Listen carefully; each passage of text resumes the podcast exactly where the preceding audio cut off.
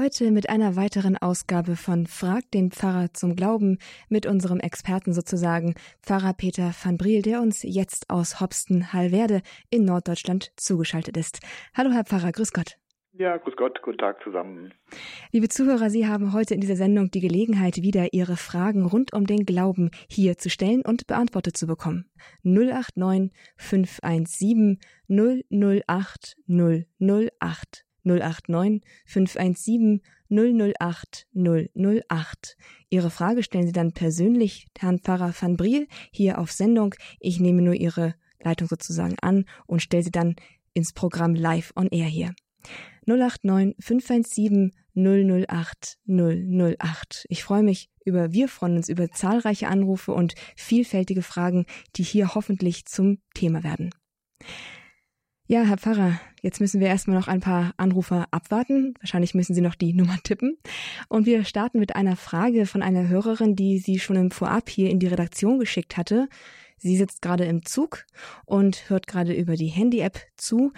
Genau, und diese Frage betrifft das Thema Beichte. Sie fragt, wie verlängere ich den zeitlichen Abstand von einer zur nächsten Beichte? Ihr Hintergrund sei, dass sie seit elf Monaten die Beichte für sich entdeckt habe und sie sei auch monatlich zum Beichten gegangen. Aber irgendwann hoffe sie, dass sie das Ganze, die Distanzen ein bisschen verlängern könnte und ihr Ziel sei es, dass sie einmal im Jahr zur Beichte gehen könnte. Sie hat, sie fürchtet nämlich, dass sie skrupulös wird oder dass sie auch vielleicht zu abhängig von ihrem Beichtvater, wenn sie zu oft zur Beichte geht. Ja, also die Frage nach dem Abstand äh, ist ein bisschen ähm, auch persönlich zu entscheiden, aber es gibt so ähm, Minimum und Maximum. Also ähm, man sollte mindestens einmal im Jahr zur Beichte, das steht in den Kirchengeboten und wenn dann nur einmal, dann auch bitte vor Ostern. Ähm, und das Maximum ist natürlich täglich, aber äh, das ist ja wirklich schon sehr viel. Äh, das dürfte realistischerweise mehr oder weniger wöchentlich sein. Ähm, es gibt durchaus Gründe zu sagen, eine wöchentliche Beichte ist gar nicht so schlecht. Das hängt von den Lebensumständen ab. Wenn äh, ich zum Beispiel äh, mit sehr vielen wechselnden Menschen in ganz vielen unterschiedlichen Situationen auch am Tag zu tun habe, dass ich am Abend schon nicht mehr genau weiß, was ich am Morgen alles gesagt habe und wem ich zu tun hatte, dann verliert man ganz schnell den Überblick, dann sollte man häufiger beichten. Wenn man mehr oder weniger ein gleichförmiges Leben hat mit den gleichen Leuten, Tag ein, Tag aus zusammen ist, so dass man also am Ende des Monats auch noch gut weiß, was gewesen ist und vielleicht sogar noch länger, dann darf man die Abstände auch erweitern. Ich finde es schon ganz gut, dass man sagt, ich möchte gerne ein bisschen Rhythmus reinbringen. Ich mache das nicht so nach Geschmack, also je nachdem, wie es mir geht. Dann ist man wirklich irgendwann skrupulös, dann ist man plötzlich zu schnell. Oder man äh, lässt es schlüren und dann ein Jahr ist dann doch ein sehr großer Abstand. Ich würde grundsätzlich empfehlen, äh, so einmal im Quartal sollte man beichten. Es sei denn, man hat eben wirklich ähm, ein, Leben, wie zum Beispiel wir als Priester oder Seelsorger, äh, wo man ständig mit anderen Leuten zusammen ist, dann sollte es auch häufiger sein.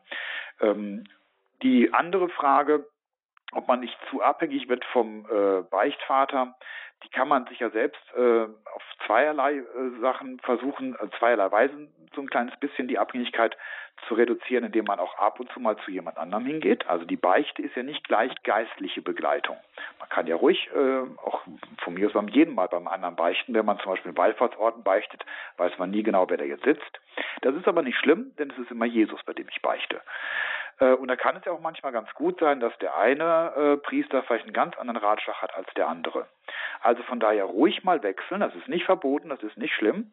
Ähm, auf der anderen Seite, äh, das habe ich gerade schon erwähnt, gibt es auch die geistliche Begleitung wo man dann eben wirklich ein bisschen mehr erzählt, äh, auch von dem, was vielleicht gar nicht Sünde ist, sondern was einem nur beschäftigt, und dann die Ratschläge annimmt und die anderen Beichten zwischendurch dann wirklich nur als Sündenbekenntnis und äh, mit der Erwartung der Lossprechung und dann auch zufrieden ist, dann äh, ist es im Grunde egal, wer da jetzt im Beichtstuhl sitzt. Eine geistliche Begleitung, ähm, da reicht es wirklich äh, einmal im Quartal, einmal im halben Jahr oder wenn es nicht große Probleme äh, in der Lebensführung gibt, dann kann man auch ähm, die, das noch ein bisschen weiter strecken.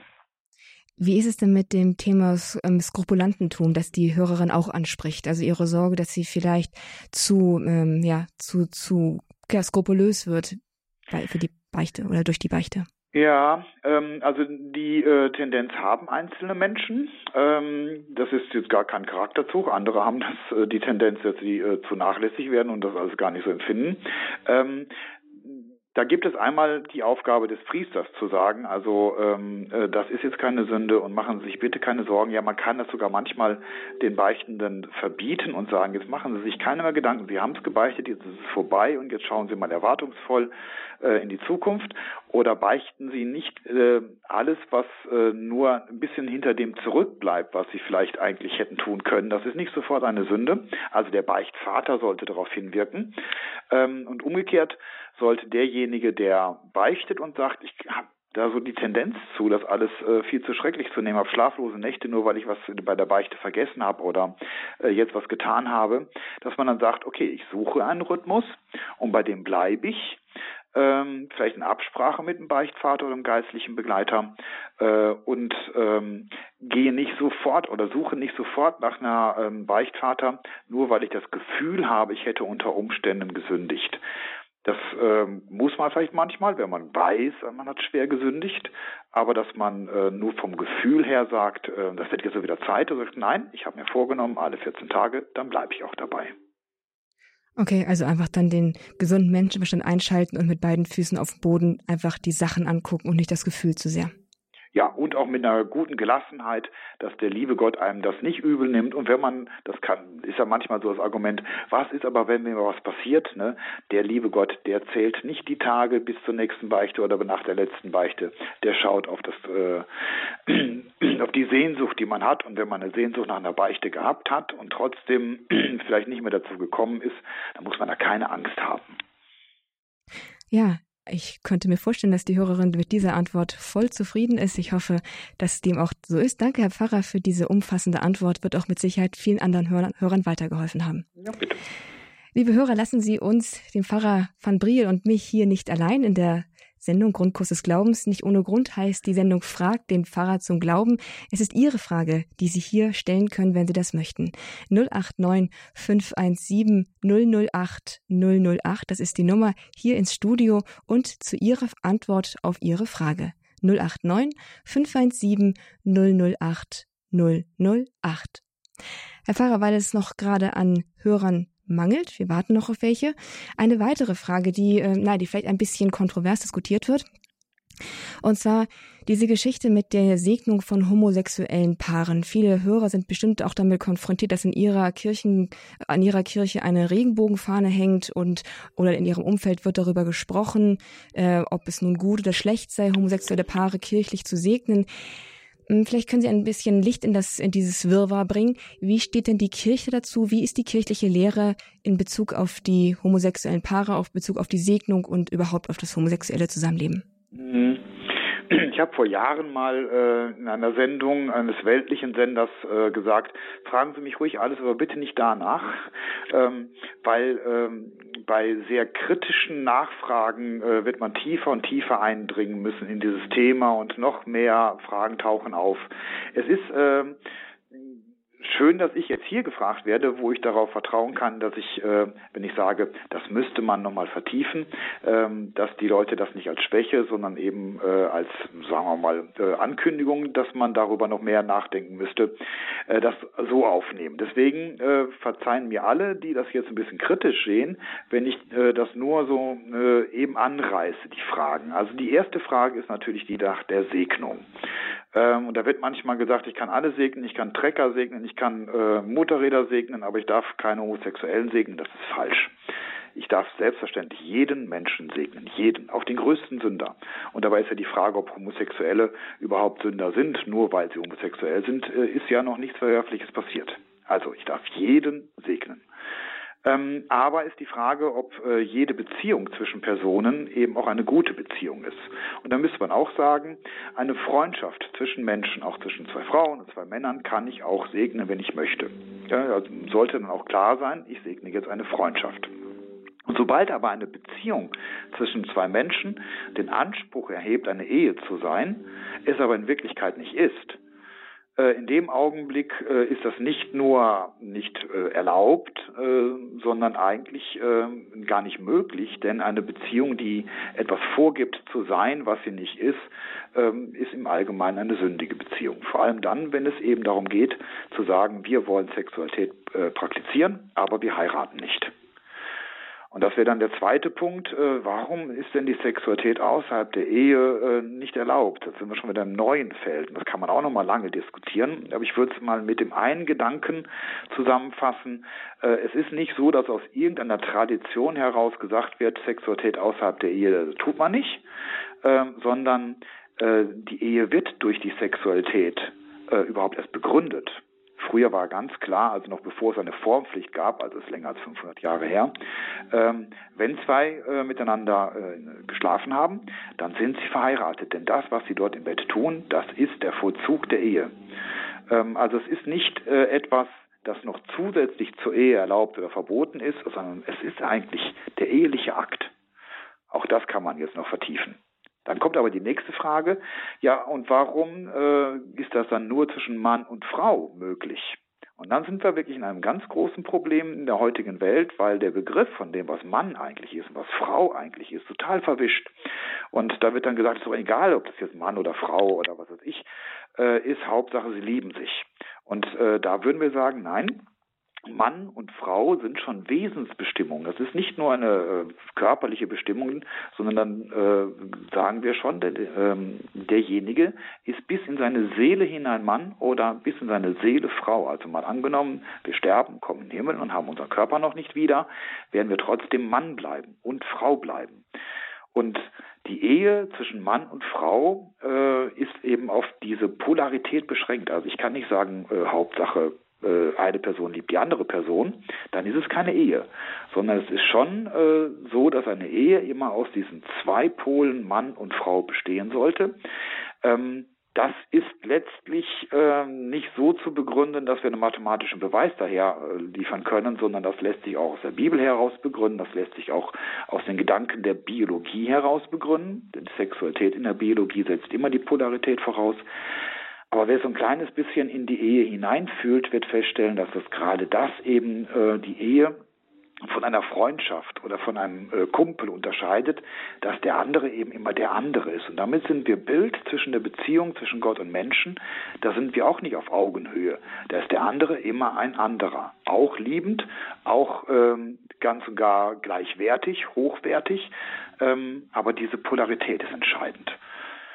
Ja, das äh, war dann jetzt der Versuch, diese große Themenfelder mal kurz eben anzureißen. Wow, also das war auf jeden Fall schon mal sehr erleuchtend und sehr klar. Danke, Herr Pfarrer. Das ist bestimmt sehr hilfreich. Und wenn einer der Hörer jetzt noch eine vertiefende Frage dazu hat, dann können Sie sich ja jetzt melden und nochmal nachfragen, ob wenn Sie etwas nicht verstanden haben oder nochmal nachfragen möchten, unter der 089 517 008 008 steht in Pfarrer Peter van Briel hier in den Grenzen der Zeit natürlich mit seinem ganzen, seiner ganzen Kompetenz zur Verfügung, um Ihre Frage zum Glauben zu beantworten. 089 517 008 008. Und was dazu zu sagen ist, es gibt keine Frage, die zu einfach oder zu dumm wäre. Jede Frage, die Sie beschäftigt im Glauben, ist eine wichtige und eine relevante Frage. Also trauen Sie sich und rufen Sie an unter der 089 517 008 008. Und diesen Schritt hat auch unsere erste Hörerin gemacht. Es ist Frau Steinhagen aus Pforzheim. Hallo, Frau Steinhagen. Ja, hallo. Ich grüße Sie ganz herzlich. Und zwar beschäftigt mich äh, schon länger mal eine Frage. Äh, Jesus wird wiederkommen, zu richten die Lebenden und die Toten. Das äh, ist uns ja gesagt worden. Und jetzt ist so meine Frage, die Menschen, die schon verstorben sind, die sind ja dann also teilweise im Himmel, teilweise im Fegefeuer und aber auch wahrscheinlich teilweise in der Hölle. Und da ist so meine Frage, oder das beschäftigt mich halt, äh, dass ähm, dann noch Hoffnung besteht für die Menschen, die in der Hölle sind oder nur für die, die im Fegfeuer sind. Das ist immer so das, was mir so durch den Kopf geht. Ich weiß nicht, mhm. ob Sie mir da weiterhelfen können. Ich kann Ihnen zumindest äh, was anbieten und dann müssen Sie mhm. nachher sagen, ob es Ihnen weitergeholfen hat. Ja. Ähm, also es äh, ist Mm, so, dass äh, wir eigentlich in dem Augenblick äh, gar nicht mehr so von Hoffnung sprechen im Sinne von, es wäre wünschenswert, sondern eigentlich ist dann schon klar, wer im Fegefeuer ist, ist definitiv gerettet. Mhm. Ja, also Hoffnung in dem Sinne, dass wir etwas erwarten, was noch nicht wirklich ist, ja. Aber in dem Sinne, in dem wir sagen, ja, hoffentlich geht das noch gut, könnte aber auch schief ausgehen, das gilt nicht. Im Fegefeuer äh, sind äh, Menschen, die noch nicht im Himmel sind, also mhm. sich noch nicht selbst äh, dafür ganz haben durchringen können, aber sie sind definitiv erlöst. Ähm, das heißt, es gibt eigentlich nur noch diese definitiv Erlösten im Fegefeuer und im Himmel und die in der Hölle. Und wenn ich jetzt sage, die in der Hölle sind definitiv äh, vom Heil ausgeschlossen, da muss man hinzufügen, das ist immer ganz wichtig, dass man sich das so ein bisschen ähm, davon löst. Dass, äh, wir haben ja bei Gericht normalerweise einen Richter und der äh, spricht ein äh, Urteil und dann äh, stöhnen die Leute und sagen, ja, das will ich aber nicht und das, äh, dann werden sie in die Hölle geschickt gegen ihren Willen, weil es ist nun mal so. Und so dürfen wir uns das Gericht nicht vorstellen. Das Gericht ist letztlich äh, an angesichts des Herrn, der Wahrheit, der Herrlichkeit, verschließen sich Leute oder öffnen sich. Und es gibt eben welche, die sich noch nicht ganz öffnen äh, und äh, auf diesen Herrn zugehen, weil sie noch Ängste haben oder vielleicht noch Schuldkomplexe, dann sprechen wir von Fegefeuer. Aber es mag vielleicht Leute geben, also diese Möglichkeit bezeichnen wir als Hölle, aber ob es wirklich auch Menschen gibt, die sich dann so verschließen, dass sie sagen, ich schaue da nicht hin. Ich habe immer ähm, Gott äh, aus meinem Leben verdrängt und den will ich jetzt noch nicht mal wahrnehmen. Und selbst wenn mein Gewissen mir sagt, du, vielleicht ist der gar nicht so schlecht, dann äh, tue ich den Gedanken sofort weg und sage, das ist eine Versuchung. Nein, Gott ist schlecht, Gott wird schrecklich sein, ich im Himmel wird es ganz schlimm. Ich will da nicht hinschauen. Und in diesem Fall müssen wir sagen, ähm, äh, ist dieser Entschluss eigentlich schon definitiv.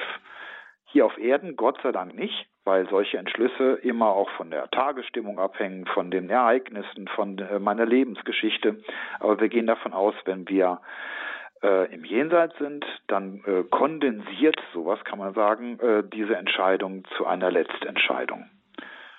Ähm, das heißt, nicht Gott schickt ihn in der Hölle. Gott wird ihn wahrscheinlich umwerben und genauso umtrauern. Äh, aber es gibt so diesen Spruch, äh, hier im Leben sollten wir versuchen zu sagen, äh, Gottes Wille geschehe und im Jenseits sagt Gott dann zu uns, ja, dann geschehe jetzt dein Wille. Und wenn du dich von mir ablöst, äh, will ich den freien Willen dir nicht nehmen.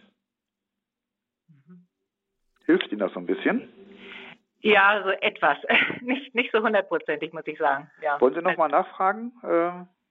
Ja, ja, also ähm, ich habe halt noch praktisch also das Buch von Schwester Faustina gelesen und äh, sie schreibt dann halt auch, also dass sie ja den Einblick in diese Hölle hatte und dass die Menschen dort furchtbar gelitter, gelitten haben und ich kann es mir eigentlich gar nicht vorstellen, dass man dann äh, als Mensch dort bleiben möchte, mhm. sondern dass man ja eigentlich da raus möchte.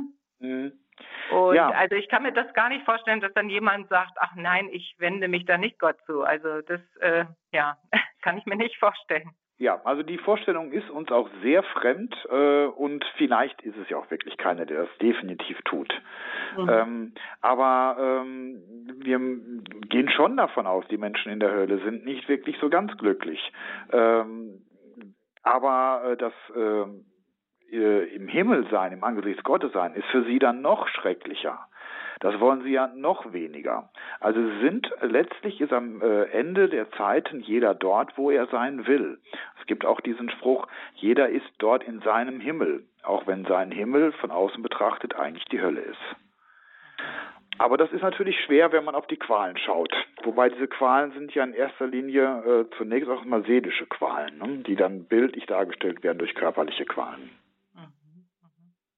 Gut. Okay, schweres Thema sowieso. ja. Aber vielen Dank, ja. Danke schön. Bitte, bitte. Danke, Frau Steinhagen, für die Frage. Sicherlich hat es auch viele andere beschäftigt, beschäftigt immer mal wieder in dieser Sendung die Frage nach dem Jenseits und dem Fegefeuer. Eine Hörerin hat sich jetzt gemeldet, und zwar ruft sie an aus dem Kloster Hegne. Schwester Rosina, hallo. Ja, ja, ich bin da. Also ich hätte Frage, aber die habe ich schon lang. Jetzt bin ich 92 und, und weiß immer noch nicht, was das ist, wie das Pendel, ob das eine, eine magische Sache ist oder was. Mhm. ja, Pendeln. ja, das ist eine interessante Frage. Ja. Ähm, also ähm, bei vielen von diesen okkulten Dingen wie Tischerücken, Pendeln, automatische Schreiben und so weiter ja. ähm, gehen wir erst einmal davon aus, dass es eine ähm, äh, spiritistische Praxis ist. Das heißt, ich rufe einen anderen Geist und äh, das sind dann meistens eben die bösen Geister, weil die Guten würden sich darauf nicht einlassen. Jeder Engel hat andere Wege mit mir zu sprechen, der braucht diesen Kram nicht. Ähm, das heißt, es ist okkult und spiritistisch in dem Augenblick, in dem ich andere ähm, Geister rufe, die jetzt entweder meine Hand führen, meine, äh, das Glas führen, beim Gläserrücken oder sonst was. Beim Pendeln kann es ja. aber auch so äh, die Theorie geben, nein, ich rufe keine Geister, ne? das sind eigene innere Regungen und äh, die übertragen sich einfach und in dem Augenblick, in dem ich äh, innerlich schon weiß, dass ich äh, diese Antwort geben muss, schlägt das Pendel diese Richtung aus und äh, in die andere Richtung. Dann wäre es eigentlich eher eine magische. Also magisch mhm. heißt nicht, dass ich mit Geistern kommuniziere, sondern dass ich innere Kräfte in Gegenständen oder von mir aus auch in Menschen versuche zu aktivieren. Ähm, mhm. ohne dass ich dabei Gott ins Spiel bringe. Und das ist dann der andere Punkt. Ähm, Magie kommt immer ohne Gott aus. Und deswegen äh, ist sie nicht so schlimm wie der Spiritismus, äh, der die bösen Geister benutzt, äh, aber sie ist auch nicht wirklich gut, denn sie versucht an Gott vorbei Dinge zu klären. Und dann wäre bei der Magie vor allem die Frage, wofür macht man das? Und wenn man dann überlegt, das mache ich, damit ich weiß, damit ich eine Entscheidung fälle und so weiter, dann würde ich sagen, aber dann ist es doch sinnvoller zu beten und dann eine Entscheidung zu fällen. Und Magie ist dann eigentlich eher das, was sich immer zwischen mir und Gott schiebt und deswegen eigentlich auch nicht gut. Also ich hm. konnte mir es nur nicht erklären, mhm. wie das, wenn ich den Gedanke wechsle und dann wechselt auch das Pendel, ohne dass ich was tue. Ich, ich halte die, die Hand ganz ruhig. Mhm. Ja gut, aber also das ist, ähm, dass das Pendel überhaupt ausschlägt, ähm, sagen wir mal eine biologisch-medizinische oder sonstige Frage. Ja? Es gibt immer diese äh, Muskelspannungen, diese kleinen Zittern und die verstärken sich das Pendel und dadurch entstehen dann Bewegungen. Und äh, wer sagt, dieses... Danke, ist genug jetzt. Dankeschön. Ja, bitteschön. Gut. Hm? Ciao. Danke für diese Frage zum Thema Spiritismus und Okkultismus zum Pendeln. Dankeschön und auch danke für die umfassende Antwort, Herr Pfarrer. Ja, die nächste Hörerin, die hier auf Sendung gehen möchte, das ist Frau Reibel aus Grünstadt in der Pfalz. Hallo. Ja, hallo. Also ich kriege Gänsehaut. Oh Gott, oh Gott, schlimm. Also ich bin das Gegenstück.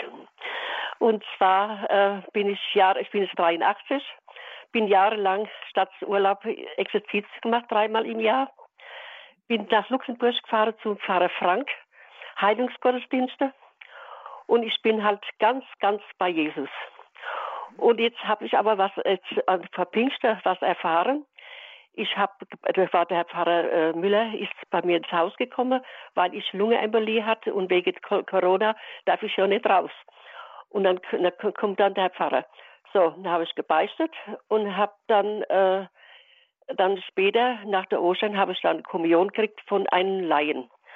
Und da habe ich jetzt gemerkt, jedes Mal, wenn ich ein, von einem Laie die Kommunion kriege, das spüre ich überhaupt nichts. Und bekomme ich das direkt von dem Pfarrer und dann spüre ich die, das Heilige, das Warme von Jesus. Und dann habe ich, ähm, ach, ja, dann habe ich dann die Pfingstnovene gebetet und es war am Freitag vor Pfingsten. Dann habe ich die, der letzte Artikel, das war die Nummer 7 äh, von Gottesfurcht, Geist der Gottesfurcht. Und dann wurde es mir auf einmal, hat es so richtig gebrannt in mir. Und dann wusste ich, aha, es kommt wieder was vom Himmel. Und dann habe ich dann als Kreuz geguckt, habe dann weitergebetet. Und das, dass ich jetzt so schweres Asthma hat, total verschleimt, ist alles weg. Ich konnte einmal tief durchatmen, also ich wurde wieder geheilt. Das ist schon so oft vorgekommen bei mir im Leben, wie ich operiert worden bin äh, bei der Hüftoperation. Da, äh, also noch äh, dem, also Embolie dazu bekommen habe, dann war, war der ganze Himmel bei mir ich, ich durfte, also ich brauchte wieder nicht sterben, das heute, also jetzt ist es wieder so. Also liebe Gott, der liebt mich ja so arg, dass ich gar nicht äh, heim brauche als heute, ich weiß es nicht. Aber es ist einfach ein schönes Leben. Und ja. ich verstehe halt nicht die ganze Menschheit, wie, mit was die sich, ich, ich, du mich nur mit Jesus beschäftige. Und es ist so schön und herrlich. Also ich, ich ja, tut mir leid, ich muss es sagen. Ja, aber also äh, zur Heilung herzlichen Glückwunsch und zur wunderbaren Heilung gerade an Pfingsten ja. ähm, auch nochmal einen besonderen Glückwunsch, weil äh, das ist schon äh, irgendwie auch ein Geschenk, dass man das Wirken des Geistes und die äh, Gaben des Geistes dann auch so leibhaft erfährt und auch spürt. Ja, ähm, die andere Frage, die Sie gestellt hatten, waren ja die Frage nach äh, Kommunionhelfer, Laien und Priester. Ähm, da würde ich Ihnen so ähm, sagen, es mag sein, dass es vielleicht ein Gefühl äh, gibt, das beim Priester größer ist oder heiliger oder ein Gefühl für das Heilige und beim Laienhelfer weniger. Ähm, aber äh, wir dürfen uns nicht zu sehr von diesem Gefühl leiten lassen, ähm, denn die Kommunionhelfer, gerade die die äh, Heilige Kommunion nach Hause bringen, sind ein äh, ordentliches Amt bei uns in der Kirche.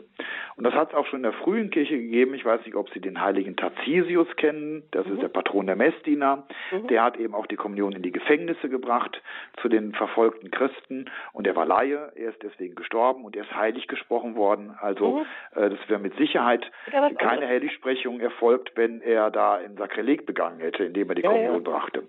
Das heißt, ähm, wir müssen schon gucken. Ich äh, schüttel auch manchmal mit dem Kopf, wenn wir bei Gottesdiensten fünf Priester am Altar haben und dann kommt trotzdem ein Kommunionhelfer. Ein Kommunionhelfer soll äh, den Priester nicht ersetzen, sondern soll ihm helfen, wenn es eben nicht genügend Priester gibt. Mhm. Aber gerade eben bei äh, der Krankenkommunion, der Kommunion nach Hause bringen, sind Priester manchmal auch zeitlich überfordert, vor allem wenn es alles an Herz-Jesu-Freitag sein soll. Und und dann sind wir dankbar dafür, dass es Laien gibt, die machen das oft sehr schön.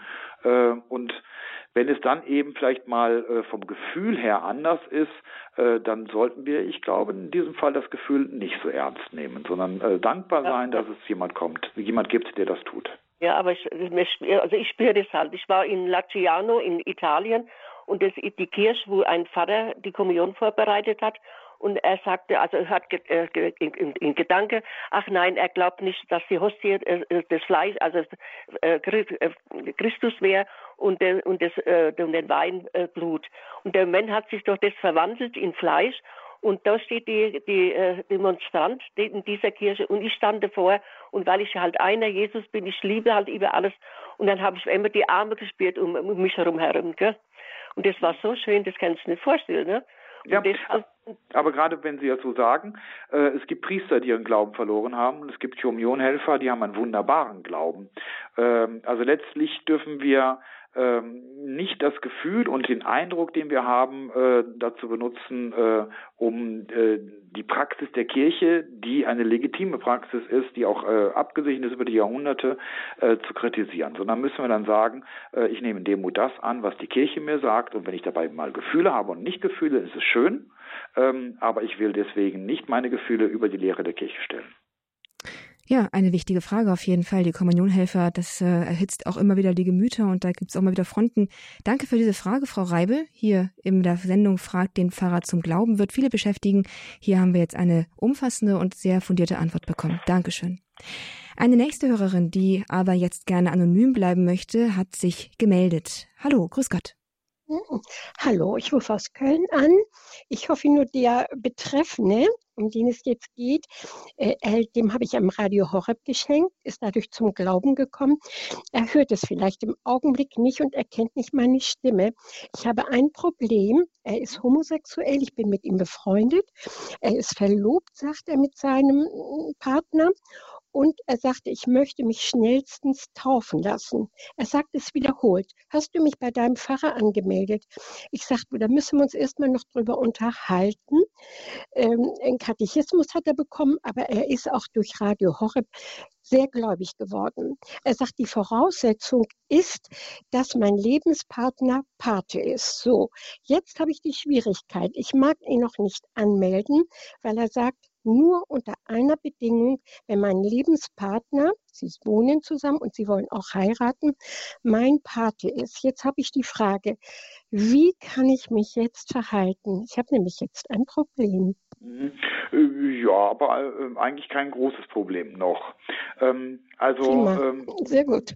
Die, das Verhältnis zwischen äh, zwei Männern, äh, die einander lieben, äh, aber auf die Sexualität verzichten, äh, ist ein gutes Verhältnis.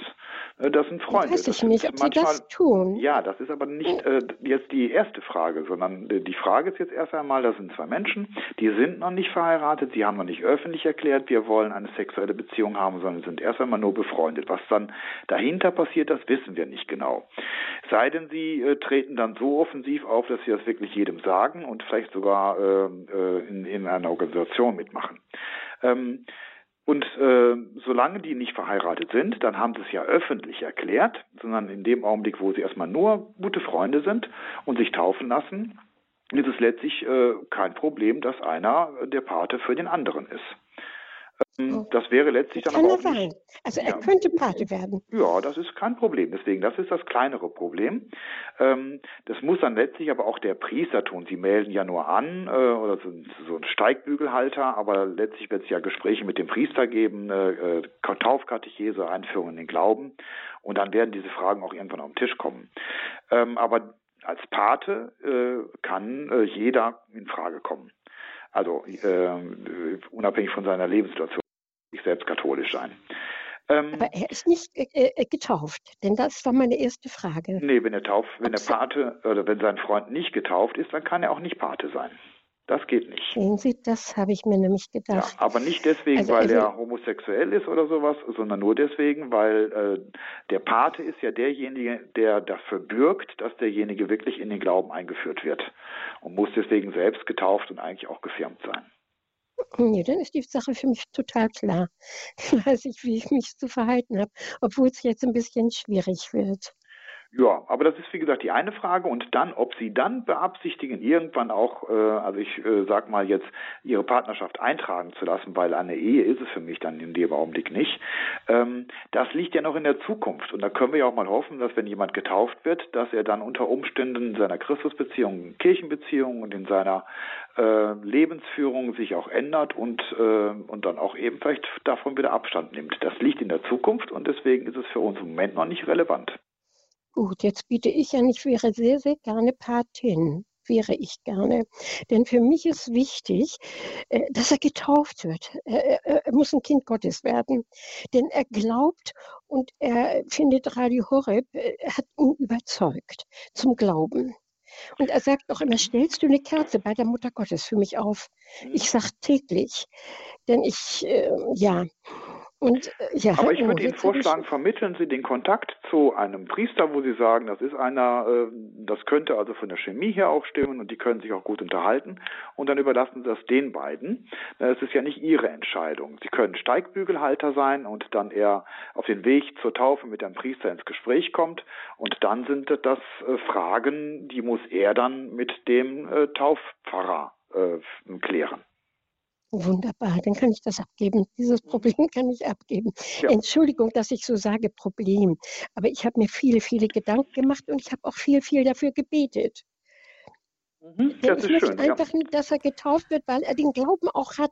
Er hat den Glauben und jetzt kommt er mit einer Bedingung. Und ähm, ja, und da kam ich und jetzt hörte ich gerade Ihre Sendung wieder und habe ich gedacht, wunderbar. Ja, aber vielen Dank, dass Sie das äh, Radio Horeb verbreiten, äh, dass Sie sich äh, die Sorge um äh, das geistliche Wohl eines Menschen machen, dass sie auch ähm, darauf hinarbeiten, dass jemand die Entscheidung zur Taufe dann auch umsetzt. Das finde ich erstmal sehr großartig von Ihnen. Vielen Dank. Ja, einen herzlichen Dank damit nach Köln für diese Frage und ja, auch für die Offenheit, dass Sie das hier so offen auch fragen. Unsere nächste Hörerin kommt aus Hamburg. Es ist Frau Hoffmann. Hallo, Frau Hoffmann. Ja, grüß Gott. Ich wollte gerne wissen, wenn ich zum Beispiel zu meiner äh, Namenspatronin bete oder zum heiligen Josef oder äh, wer auch immer in der Gemeinschaft der Heiligen in der Ewigkeit ist, wie kann diese entsprechende Person erkennen, dass ich sie äh, um Fürsprache bitte oder überhaupt zu ihr bete? Ähm, also äh, die Frage kommt manchmal so aus evangelikalen Kreisen, die der Meinung sind, wenn man zur Heiligen betet, da weiß man nie, wo es denn jetzt genau ankommt. Ähm, und deswegen soll man das lieber nicht tun. Ähm, die Antwort ist, äh, jedes Gebet geht immer äh, durch Gott und mit Gott und im Heiligen Geist. Da muss ich gar nicht unbedingt den Heiligen Geist extra anrufen. Gott ist mit dabei. Gott ist ja derjenige, der letztlich die Verbindung zwischen uns und der kommenden Welt äh, immer wieder auch am Leben hält, weil er auch der Beziehungsstifter schlechthin ist. Das heißt, wir müssen jetzt nicht irgendwie fragen, ähm, gibt es da so einen himmlischen Postboten, der da jetzt also die richtige Adresse weiß, sondern das geschieht in Gott. Die Heiligen sind in Gott äh, und sie äh, werden davon mitbekommen, wenn wir uns an Gott richten, weil es eben Gott ist, der uns zusammenführt. Also fabelhaft, vielen Dank. So patent diese Antwort. Bin ich ganz so, zufrieden. Bitteschön. Das ist ja flott. Ja. Einen herzlichen Dank nach Hamburg für diese Frage und wir gehen gleich zum nächsten Hörer, der eine Anmerkung hier einbringen möchte oder etwas noch sagen möchte. Aber bevor ich das tue, noch einmal die Telefonnummer für Sie, liebe Zuhörerinnen, lieber Zuhörer, die Sie vielleicht noch zögernd vom Telefon sitzen. 089 517 008 008. Das ist Ihre Nummer zur Sendung. Hier fragt den Pfarrer zum Glauben. Pfarrer Peter van Brielers aus Hopsten-Alverde beantwortet hier live Ihre Frage zum Glauben und dazu ist zu sagen, keine Frage ist zu einfach, zu schlicht, zu uninteressant, als dass sie nicht hier gestellt werden könnte. Wenn sie sie beschäftigt, dann hat sie hier ihren Platz. 089 517 008 008, das ist die Nummer hier zur Sendung Fragt den Pfarrer zum Glauben. Und jetzt wechseln wir nach Regensburg zu Herrn Prinz. Hallo, Herr Prinz. Ja, grüß Gott zusammen. Ich möchte sprechen und zwar in der Lehre der Kirche über Himmel, Hölle und Fegfeuer. Das ist Lehre der Kirche, aber am Ende bleibt Himmel und Hölle. Und die Hölle ist ewig. Das steht auch im Katechismus und in so vielen wird gewarnt, die Mutter Gottes im Fatima de Bos sagt, betet, betet, betet. So viele gehen verloren, kommen in die Hölle, weil nicht für sie gebetet und gesünd wird. Und das sollte heute ganz nebenbei gesagt mehr aufs, äh, aufs ewige Leben ausgerichtet werden. Also komm mit das, mache ich jetzt, einfach ein gutes Leben zu führen. Und die Hölle, da gibt es kein Zurück. Wir wissen es auch vom reichen Brasser, der wofür seine Brüder gebeten hat.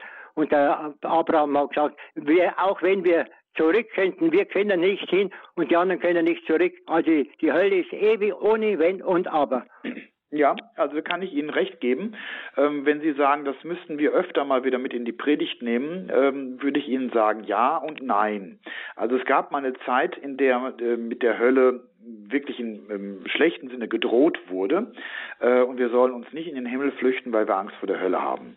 Aber dass wir die Hölle verschweigen, ist das andere Extrem. Das ist auch nicht gut, weil dann läuft es darauf hinaus, ja, ist so egal, was wir machen, wir kommen am Schluss sowieso alle irgendwie so auf einer großen Rutsche und dann sind wir alle bei Gott, egal äh, wie wir leben. Ähm, das äh, führt natürlich dann nicht nur zum Glaubensabfall, sondern auch zum Beziehungsverlust zu Gott und letztlich auch zu den anderen Menschen und dann haben wir irgendwann die Hölle hier auf Erden. Also äh, wir sollen schon von der Hölle sprechen, dass es diese Möglichkeit gibt, dass es ein bewusstes sich ausrichten auf Gott, auf den Nächsten, auf die Liebe geben muss. Das ist dann der Himmel, aber der beginnt nicht erst später, sondern das ist auch etwas, was wir hier auf Erden schon spüren. Und äh, vielleicht dann auch wirklich von den Menschen sprechen, von denen wir sagen, also erstmal bildlich gesprochen, die haben schon hier die Hölle hier auf Erden.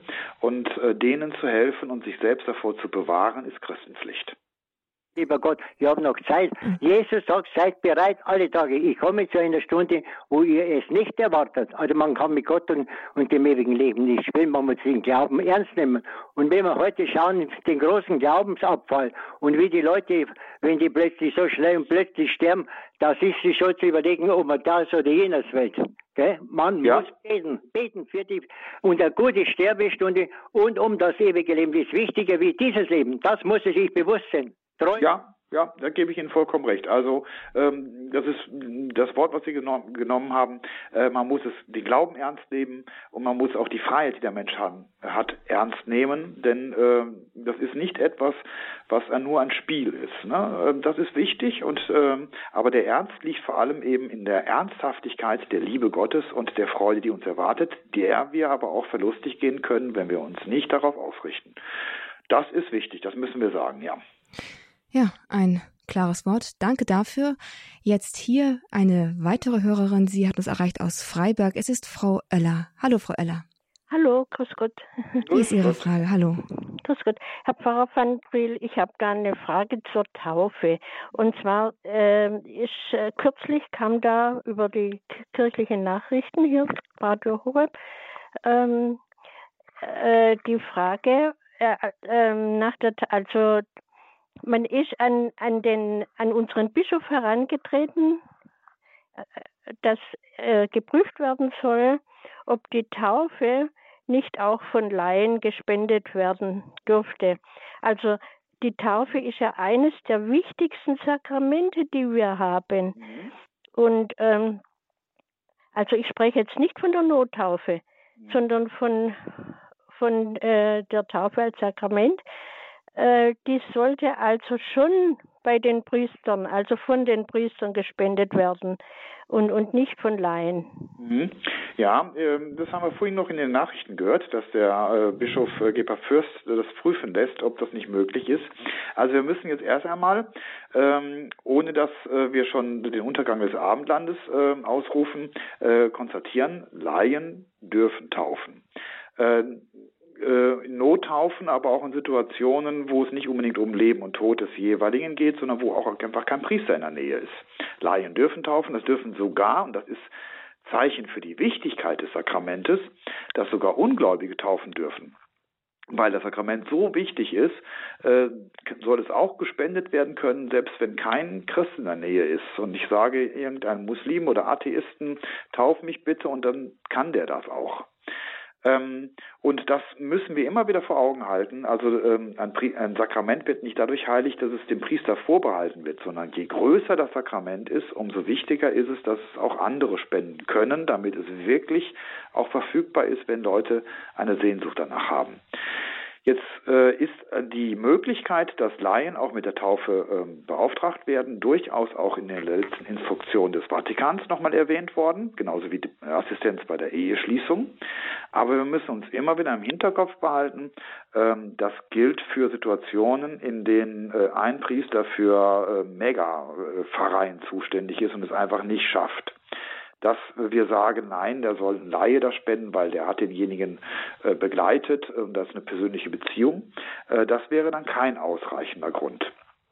Also von daher, äh, ich denke mal, bei den meisten Gemeinden hier in Deutschland ist das noch nicht der Fall, dass ein Priester es einfach nicht schafft, die äh, große Anzahl an Taufanfragen zu bewältigen.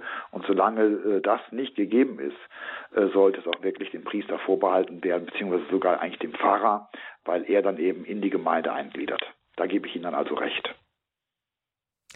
Vielen Dank ja, für die bitte. Auskunft. Alles Gute. Ja. Alles Gute, Frau Oeller. Und äh, Herr Pfarrer, darf ich noch mal kurz nachfragen? Vielleicht eine etwas unsinnige Frage, aber kann man sich auch selbst die Taufe spenden? Nein, das geht leider nicht. okay, also Robinson Crusoe, ah, er hätte noch den für Freitag gehabt, genau. Ja, genau, den braucht ihr dann schon mindestens. okay, gut, also dann hier im Frag den Fahrer zum Glauben können Sie jede Frage stellen, die Sie stellen möchten zum Glauben 089 517 008 008. Das ist die Nummer hier ins Studio. Trauen Sie sich, rufen Sie an. Sie stellen diese Frage mit Sicherheit nicht nur für sich allein. 089 517 008 008. Und jetzt haben wir eine Hörerin, die noch einmal etwas zu, noch etwas kommentieren möchte. Es ist Frau Gisela Frank. Hallo, Frau Frank. Ja, hallo. Äh, hallo. Frau April. Frau April. Ja, ich wollte noch mal was zu der Kommunionspendung durch Laien sagen. Und zwar habe ich mal eine ganz heftige Diskussion gehabt mit einer, die also strikte abgelehnt hat, von einem einer Kommunionhelferin die Kommunion anzunehmen. Und dann habe ich mit ihr diskutiert und diskutiert und habe gesagt, wen empfängst du eigentlich? Empfängst du mich oder empfängst du den Herrn? Mhm. Es geht ja darum, wen bekommen die Leute? Wen spende ich? Mhm. Wenn ja. ich jetzt die Kommunion spende und jemand ist krank und der Pfarrer äh, hat einfach keine Zeit, dann hat sie gesagt, ja, dann, dann will ich keine Kommunion. Ja, das, also da gebe ich Ihnen recht. Ähm, in diesem Augenblick würde man wegen einer äh, äußeren Form den Herrn selbst ablehnen. Und dann muss man sich auch fragen, was ist mir eigentlich wichtiger? Der Herr äh, oder äh, die Art und Weise, wie mir der Herr jetzt gerade nahegebracht wird. Natürlich gibt es auch eine unwürdige Art und Weise, aber äh, beim Laien-Kommunionhelfer ist es ausdrücklich keine unwürdige Sache, nur deswegen, weil er kein Priester ist. Auch wenn man so wie ich das vorhin erwähnt habe, sagen, in der Gemeinde gibt es genug Priester und warum muss das jetzt der Laie machen und das vielleicht aus ideologischen Gründen heraus geschieht, kann man das kritisieren. Das macht aber nicht unwürdig, denn die Laien sind oft mit äh, ganzem Herzen dabei, äh, manchmal vielleicht sogar noch viel mehr wie wir Priester, wo wir ständig mit dem Heiligen umgehen und sie in dem Augenblick wirklich wissen, ich habe jetzt den Herrn und den darf ich jetzt zu jemandem bringen, kann das oft äh, viel ergreifender sein. Also da gebe ich Ihnen vollkommen recht. Ähm, dass wir immer bei den Sakramenten äh, darauf schauen müssen, wem begegne ich jetzt, auch in der Beichte. Ne? Ähm, mag der Beichtpriester vielleicht selber nicht aufmerksam sein, der Herr ist aufmerksam. Ne? Und der Herr tritt in der Kommunion mir entgegen äh, und ähm, das sollte das Entscheidende sein. Ja, das wollte ich einfach mal loswerden, weil diese Frage, also diese äh, Fragen, die kommen ja immer wieder bei Ihnen in der Sendung vor. Und dann jedes Mal denke ich, wen empfangen die Leute eigentlich? Mhm. Ne? Ich bin selber auch inzwischen Kommunionhelferin und äh, ich bringe auch einer die Kommunion, die früher das auch total abgelehnt hat und die jetzt sagt, ich bin so froh, dass du kommst. Mhm. Und es gibt welche, die sagen, äh, es ist ja auch so, wenn wir als Kommunionhelfer unterwegs sind, wir nehmen uns ja auch Zeit für die Leute. Ja. Es ist ja nicht so, dass wir jetzt äh, zehn Minuten da sind. Äh, mancher Pfarrer hat gar, gar nicht mehr Zeit, sondern wir bleiben eine Stunde oder anderthalb da, weil wir uns auch die Sorgen der Leute anhören. Wir beten mit den Menschen. Das können, ja, das, äh, ich weiß nicht, warum da immer so diese, ähm, ja, warum da immer so ein Gegenpunkt ist.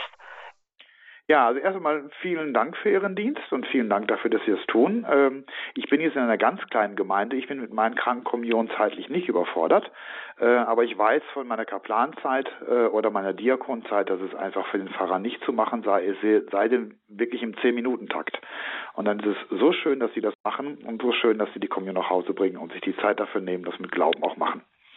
Aber die Frage, die Sie gerade am Schluss gestellt haben, Sie wissen nicht, warum das so so schräg gesehen wird von vielen. Ähm, ich habe da wohl schon irgendwie eine Erklärung für, denn ähm, oft ist es so, dass aus einer gewissen Glaubenslosigkeit heraus gesagt wird, das muss kein Priester machen, das ist doch etwas, was jeder kann, jeder Getaufte. Äh, das geht in Richtung auch äh, Abschaffung der Eucharistie, äh, Abschaffung der Wandlungsworte. Es gibt sogar manchmal Berichte davon, dass Laien die Wandlungsworte sprechen, bis hin zu der Forderung jetzt von Maria 2.0, sie wollen eigentlich das Priestertum grundsätzlich abschaffen. Und viele haben Angst, dass nur der kleinste Schritt in diese Richtung schon ähm, äh, ein Verrat am Glauben ist. Und manchmal äh, sind die Schritte in diese Richtung ja auch wirklich mit der Absicht getan, sie, dass man am Ende da ankommt, äh, dass man letztlich ähm, äh, das Priestertum abgeschafft hat. Aber ähm, nur weil ein Schritt in eine Richtung geht, in der andere auch gehen, muss es kein falscher Schritt sein, äh, sondern es ist von der Kirche abgesegnet, es ist eine hilfreiche Sache, es ist eine gute Sache und von daher müssen wir mal sagen, nur deswegen, weil ich Ängste habe, äh, das könnte noch weitergehen, heißt es nicht, dass es deswegen eine schlechte Sache ist. Ja, und zugleich gilt dann auch, dass trotzdem es vielleicht keine schlechte Sache ist und diese Dinge, dass man es hier, wenn hier die Frage auftaucht, auch immer wieder beantwortet wird wenn es denn eine Frage ist. Denn auch das ist eine, gehört dazu, dass man mit Geduld und Liebe diesen Nöten und Ängsten begegnet. Ja, danke nochmal für diesen, äh, diese Ergänzung. Und dann machen wir jetzt weiter mit unserem nächsten Hörer. Er kommt aus Koblenz. Er möchte anonym bleiben. Grüß Gott, hallo. Hallo, guten hallo. Tag. Ja, ich habe eine Frage und zwar, äh, wir sind verheiratet seit 45 Jahren, haben zwei Kinder und haben dann mit unserer Sexualität eigentlich nachdem Kinder da waren nicht aufgehört, sondern äh, bis zu dem heutigen Tag äh, alles entsprechend immer wieder äh, unsere Begegnung. Und bei uns schwingt dann manchmal so mit, ähm, solange man einen Kinderwunsch hat, ist das möglich, dass man miteinander schläft. Sobald der Kinderwunsch nicht mehr erfüllbar ist oder gar nicht, wäre das nicht richtig. Und da hätte ich gerne Ihre Meinung zu. Ja, schön, dass Sie fragen, weil ich würde dieser Ansicht energisch widersprechen.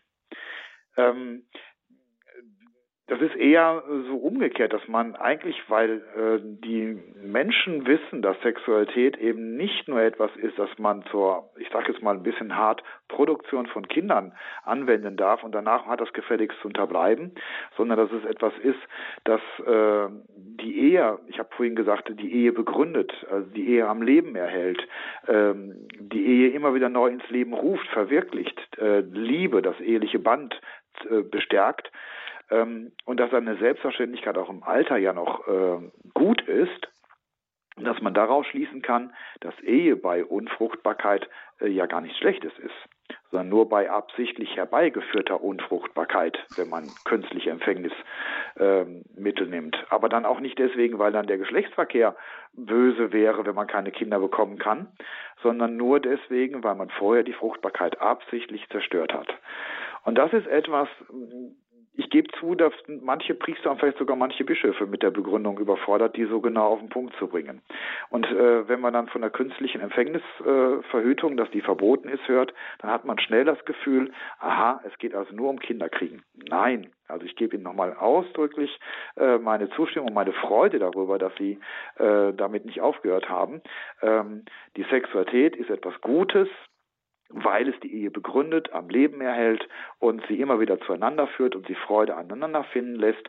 Ähm, und sie ist auch dann gut und erlaubt, wenn man nicht mehr fruchtbar ist oder äh, wenn man die Zeiten so wählt, äh, auch bis ins hohe Alter.